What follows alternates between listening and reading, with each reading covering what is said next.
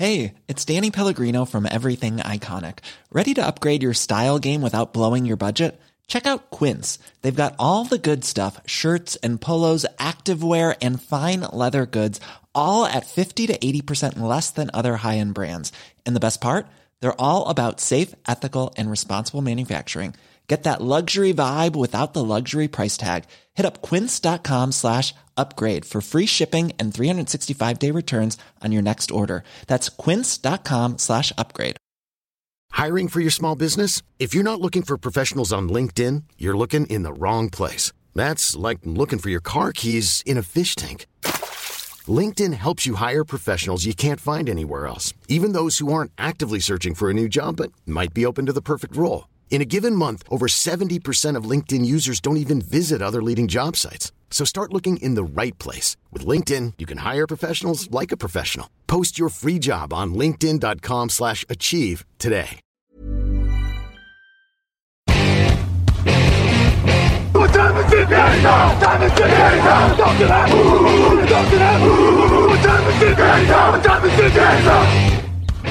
Salut à tous, le grand retour du podcast hebdomadaire consacré aux pastilles sur les franchises et leurs besoins dans l'optique de la draft. Un jour, une franchise aujourd'hui. En ce septième jour de pastilles, on s'intéresse aux Chicago Bears.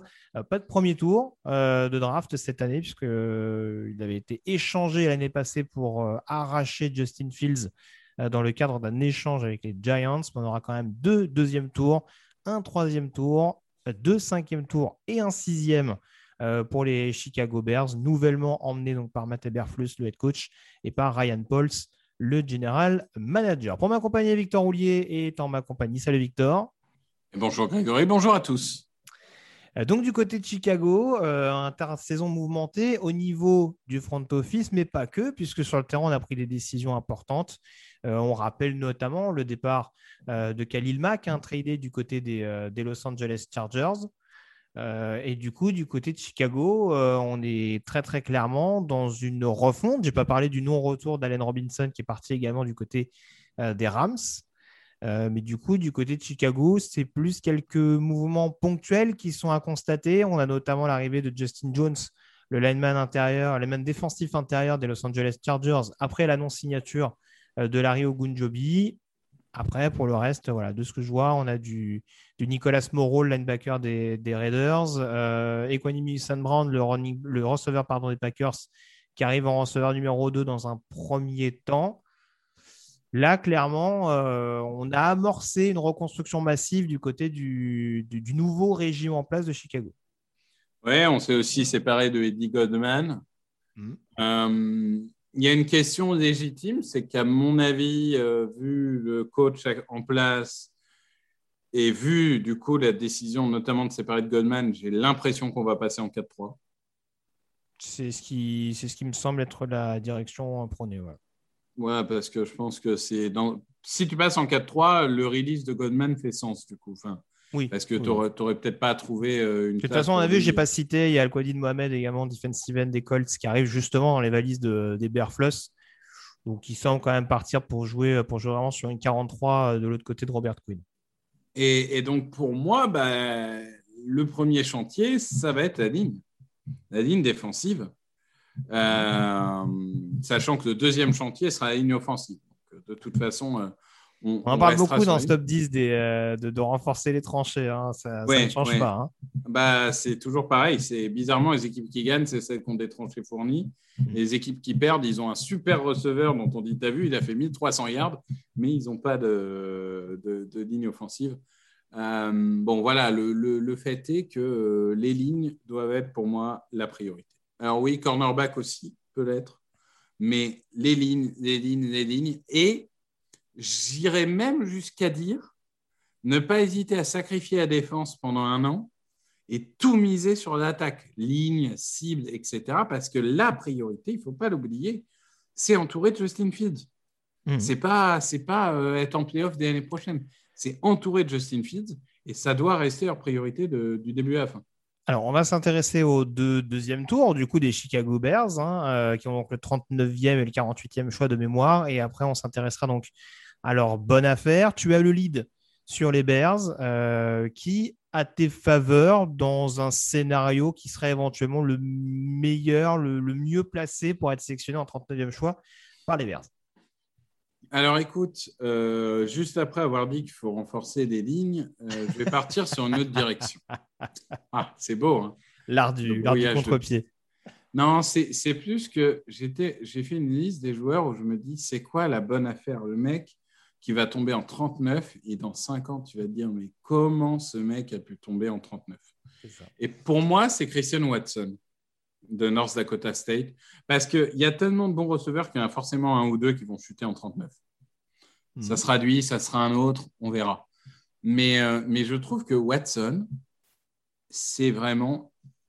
Il a plutôt euh, une grosse dimension physique et pourtant, il est extrêmement rapide. On l'a vu faire des, réceptions spectaculaires. On a, on a, vu son jeu de pied, notamment au Senior Bowl, qui était vraiment très bon. Et je pense qu'on a potentiellement un phénomène en NFL. Oui. Et on en parle. Enfin, nous, on en a quand même parlé dans deux podcasts différents, mais quand je regarde les big boards et tout, bah, il est toujours aux portes du top 50. Tu as l'impression que ça met du temps à arriver dans la tête de certains. Donc, je me dis peut-être, il y a beaucoup de journalistes qui reproduisent juste ce que les GM leur disent. Donc, je me dis peut-être qu'il est encore sous le radar. Je ne sais pas, ça me paraît très étonnant. Mais s'il tombe en 39, pour moi, c'est tu dois te précipiter dessus. Oui, je suis, euh, je suis assez d'accord avec toi. De toute façon, receveur, ça peut être un besoin. Alors, c'est sûr qu'ils ont signé euh, Brown, mais ça ne me paraît pas être la solution à long terme. Je pense que ça peut être un bon receveur numéro 3, comme il l'était du côté de, Green Bay. Euh, donc, je ne veux pas être très original et je pense que les, les receveurs, euh, ça va être un, besoin. Pour, pour, rejoindre globalement ce que tu disais tout à l'heure, euh, quand tu disais la défense peut être sacrifiée, on a vu déjà, bon, c'est pas toujours un état de fait. Hein. Il y a toujours une, des bonnes défenses à Chicago. C'est sûr que si tu mets, si tu mets personne, il euh, va pas y avoir un miracle juste parce que tu es à, Chicago. Mais on a vu que Matt Berfres n'avait pas non plus que des big names de, du côté d'Indianapolis et qu'il arrivait malgré tout à bien faire tourner l'équipe. Donc on peut espérer du côté de Chicago que sans avoir des stars vraiment établies, euh, il va réussir éventuellement à, à en tirer quelque chose, à vraiment au moins faire en sorte de générer de la pression. Et il y en aura quand même. Il y a un, Travis Gibson, par exemple, sur le premier rideau qui peut être intéressant en rotation pour, euh, euh, pour continuer de progresser. Donc, je te rejoins. C'est sûr que l'attaque va être un, point important pour clairement savoir ce que tu as avec Justin Fields. Et receveur, en effet, Christian Watson, ce qui peut apporter vraiment une, taille, une vitesse non négligeable. Voilà, je suis assez d'accord avec toi. Je pense savoir que tu avais David Bell également dans les possibilités ça peut être un choix intéressant, surtout que c'est un joueur voilà, qui semble un peu moins considéré désormais par rapport au, on va dire, au top 10 établi. Euh, après, eh, franchement, si tu veux tenter un pari début de deuxième tour, mais je ne sais pas si Chicago est prêt à faire ça, tu tentes un George Pickens de, de Georgia. Tu peux. c'est risqué, on est d'accord. Mais, euh, mais, voilà, au moins, tu peux, tu peux essayer de te dire que euh, tu peux tirer les fruits de, de, de ce pari dans un futur assez proche, si bien entendu, George Pickens est définitivement euh, débarrassé de ses problèmes physiques qui l'ont beaucoup enquiquiné en, en 2021. Et paraît-il de certains problèmes de maturité aussi. Aussi. Ça, c'est vrai que c'est pas. C'est sûr que c'est sûr que si on si parle là-dessus, Pickens vaut, mieux peut-être le mettre dans une équipe un peu établie, type Chiefs par exemple, euh, plutôt que dans une équipe qui recherche une identité. Je suis d'accord avec toi. Si on reste sur le côté Paris et receveur, ça peut être là-dessus. Ou alors dans une, euh, dans une équipe euh, au hasard qui sélectionne des joueurs comme Micah Parsons ou, ou comme Calvin Joseph, tu vois. Enfin, je sais Par exemple. Au hasard. Au hasard. on passe au deuxième choix qui donc sera le 48e. Moi, j'ai presque envie de rester en attaque je suis un peu embêté sur cette sélection euh, parce que j'avais privilégié un tackle, en l'occurrence, euh, et du coup, j'ai pas mal hésité. Euh, je ne sais pas si deuxième tour, c'est vraiment sa meilleure position, mais c'est un nom qui a l'air de beaucoup, beaucoup grimper dans les boards. je suis très intrigué par Abraham Lucas, tackle de Washington State. Alors, je sais que tu es, un peu, euh, un peu vacciné avec les tackles de Washington State depuis André Dillard euh, il y a quelques saisons. Mais je trouve que ce qui est intéressant avec Abraham Lucas, dont on a longtemps eu des doutes d'ailleurs sur sa capacité à, jouer sur l'intérieur ou sur l'extérieur de la ligne. c'est que mine de rien, il a une mobilité qui n'est pas inintéressante. pas suffisante pour lui permettre à terme, ce n'est pas, un, pas un phénomène athlétique suffisamment notable pour lui permettre de jouer à gauche. Euh, j'avais réfléchi à Daniel Faalalé, mais je trouve que ça faisait un peu doublon avec Tevin Jenkins, qui était déjà un, tackle un peu euh, bigger than life, on va dire. Le, côté vraiment tackle euh, de grosse, grosse envergure.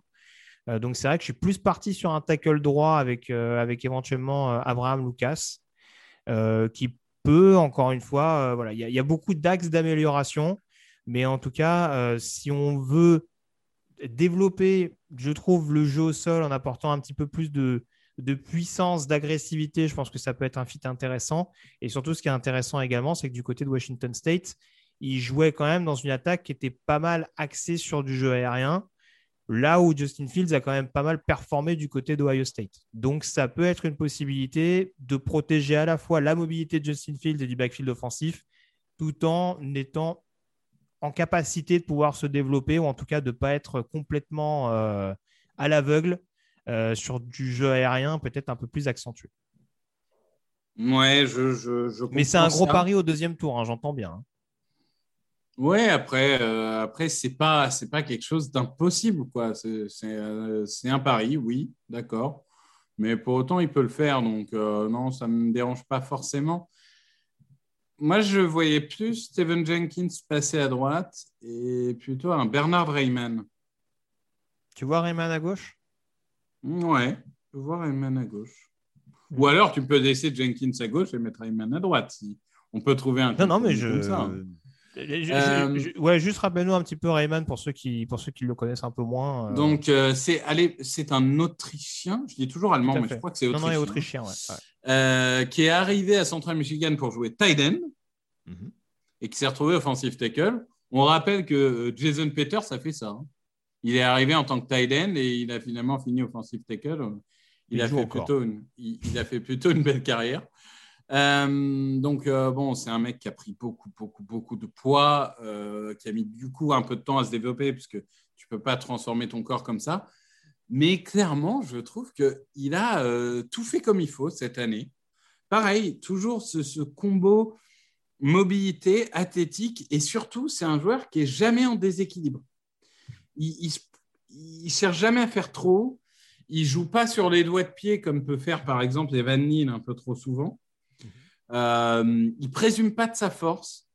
Il joue intelligent. Il joue euh, constant. Et du coup, moi, c'est un joueur que, ouais, aujourd'hui, j'imagine euh, très haut pour le coup, et j'imagine à droite, euh, j'imagine à gauche, pardon. Donc, je, pense vraiment qu'il peut devenir titulaire à gauche. Donc, il faudra voir comment il réagit, mais je, trouve que pour un joueur qui a joué seulement deux ans, offensive tackle, faudra peut-être être patient, ça c'est sûr. faudra peut-être encore prendre de la masse, ça c'est sûr mais il n'y a pas de raison qu'il ne réussisse pas. Il a une super envergure, il a du QI football, il se déplace bien, il bloque bien. Je pense vraiment qu'il a, il a tout pour réussir. En tout cas, on est d'accord, globalement, tackle et receveur, ça apparaît quand même comme les deux besoins prioritaires à l'heure actuelle des Bears, si on doit partir sur des choix au deuxième tour. Oui, même tight end, un, tight end comme Trey McBride, tu sais, un tight end receveur, mm. euh, ça peut s'imaginer aussi parce que c'est assez complémentaire. C'est quoi? C'est Kamet qu'ils ont actuellement donc, euh, bon, euh, ça, peut s'imaginer aussi. Rajouter des cibles ou de la protection, mais entourer de Justin Field doit être la priorité. On est d'accord. Ton slipper Mon slipper, ben, du coup, on va rester sur la ligne. Je suis désolé, hein, mais euh, c'est comme ça. J'avais Tyre Munford euh, je, vois un, regard un, joueur peu... non, non, je, je t'écoute, je t'écoute. Un joueur que connaît bien Justin Fields, du coup. Un joueur que connaît bien Justin... Oui, bah oui. tu sais, j'y avais même pas pensé, tu vois. Ah je vais être tout à fait honnête avec toi. Ça m'a même pas traversé l'esprit qu'en effet, euh, ils se connaissent un peu, mais tant mieux, tant mieux. Euh, pour le coup, c'est un joueur qui a été tackle, hein, notamment en 2019 et en 2020, et qui est revenu en fait à sa position naturelle de garde. Et c'est là où il est le meilleur. Globalement, c'est un joueur athlétique, polyvalent, puissant. c'est pas, il n'est pas extraordinaire. Il n'y a aucun domaine où tu te dis waouh. Non, ça c'est sûr que non. Mais ça reste un joueur solide qui fait le boulot, surtout quand il est garde. Et j'ai l'impression qu'on on diminue un peu trop sa valeur à cause de ces deux années tackle où il a montré des limites, alors que finalement, repositionné, bah, il fait le travail et aujourd'hui, ça peut être un garde euh, titulaire en NFL, ça ne m'étonnerait pas. Très bien. Bah, écoute, moi, je suis parti sur la défense pour le sleeper. Euh, un joueur qui est très difficile. C'est un joueur que j'aime bien, mais euh, là aussi, je parlais de, je parlais de Samurai il y a quelques jours. J'ai un peu de mal à comprendre le, le manque d'enthousiasme à son égard. il y a sans doute des choses à côté desquelles je passe. Euh, et du coup, je pense que c'est quand même un besoin de considérer le poste de cornerback. Et alors, c'est peut-être un mini pari, entre guillemets, mais je le sens, vu comment il est projeté, je le vois plutôt aux alentours du cinquième tour. Mais je suis très intrigué de savoir ce que peut donner un Tariq Castrofields du côté de Chicago. Un, ancien, un ancien sprinter, donc euh, extrêmement rapide, mais un joueur qui a montré beaucoup de volonté, euh, qui n'hésite pas à aller justement au carton pour renforcer le, le run-stop. Euh, donc vraiment, moi, il y a peu de choses. Je trouve que c'est un joueur qui est assez instinctif, euh, qui, je le disais tout à l'heure, n'hésite pas vraiment à anticiper quand il y a besoin de le faire. Alors, il n'est peut-être pas d'une régularité euh, absolument, absolument dingue, mais en tout cas, je trouve qu'en presse, ça peut être un joueur extrêmement intéressant. Et ça peut être typiquement le, genre de, le genre de joueur en man euh, qui peut faire plaisir à Matt Eberflus pour être, en... pour être le, pendant de Jalen Johnson, pour avoir vraiment deux profils assez agressifs comme ça, et tout en étant relativement athlétique sans, sans l'être trop.